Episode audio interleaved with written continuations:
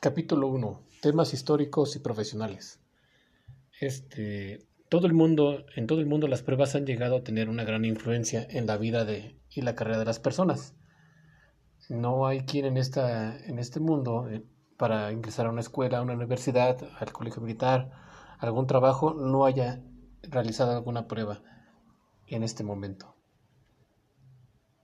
Posteriormente, nos encontramos con la perspectiva histórica.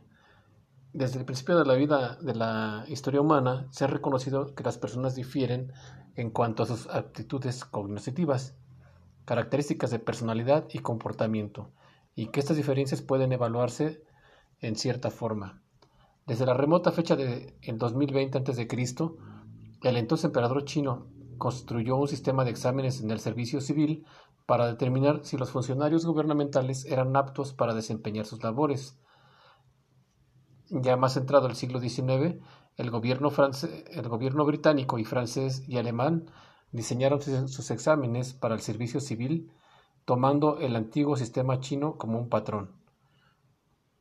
Posteriormente, ya entrado el siglo XIX, los científicos solían considerar las diferencias en cuanto a habilidades sensomotrices y mentales, sobre todo como un fastidio en una fuente de horror.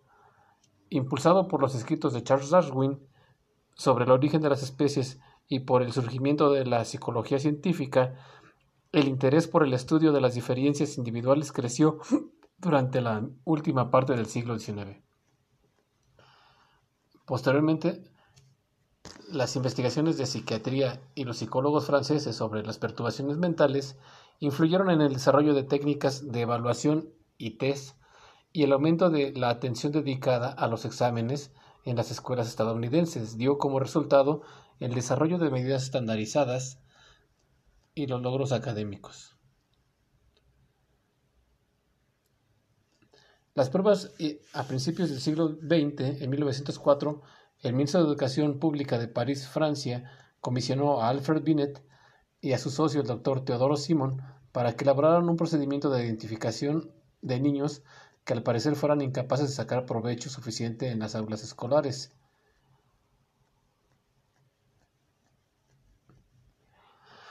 En el campo de la aplicación de los test psicológicos ha crecido rápidamente desde la década de 1920 y en la actualidad se producen y distribuyen comercialmente cientos de pruebas. Las, las pruebas son, son una información creciente de test psicológicos y otros instrumentos de evaluación pueden encontrarse en páginas web y en, los catálogos, de las empresas que los producen. También se han publicado varios libros de consulta que abordan el tema de pruebas. Dos fuentes importantes son Test Imprint 5 y Test, los cuales proporcionan información descriptiva sobre cientos de pruebas disponibles comercialmente. Existen además pruebas estandarizadas, este, Pruebas de escalas inéditas también pueden consultarse en el, en el Directory of Unpublished Experiment Mental Massachusetts. En muchas otras revistas profesionales también. Las pruebas pueden clasificarse según su contenido, la forma en que se elaboraron, el parámetro cuya medición se diseñaron y el propósito de su publicación e incluso de acuerdo con la manera en que se administran, califican e interpretan. Las pruebas estandarizadas poseen normas. También las pruebas se clasifican como individuales o colectivas. Una prueba, de una prueba de aprovechamiento está enfocada al comportamiento futuro, es decir, a lo que la persona es capaz de aprender con la capacitación apropiada. Hay pruebas afectivas también.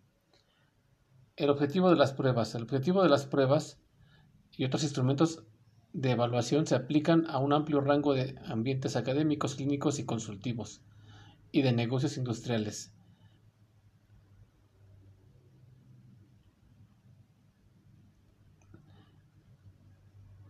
A partir del aumento del uso de las pruebas estandarizadas, todo tipo han dado origen al reconocimiento de la necesidad de aplicar la conciencia pública acerca de las ventajas y las limitaciones de los instrumentos de evaluación psicológica y pedagógica, así como las motivaciones y prácticas de las personas que las distribuyen y las emplean. Por lo tanto, se tiene que aplicar este, ética y normas en los test.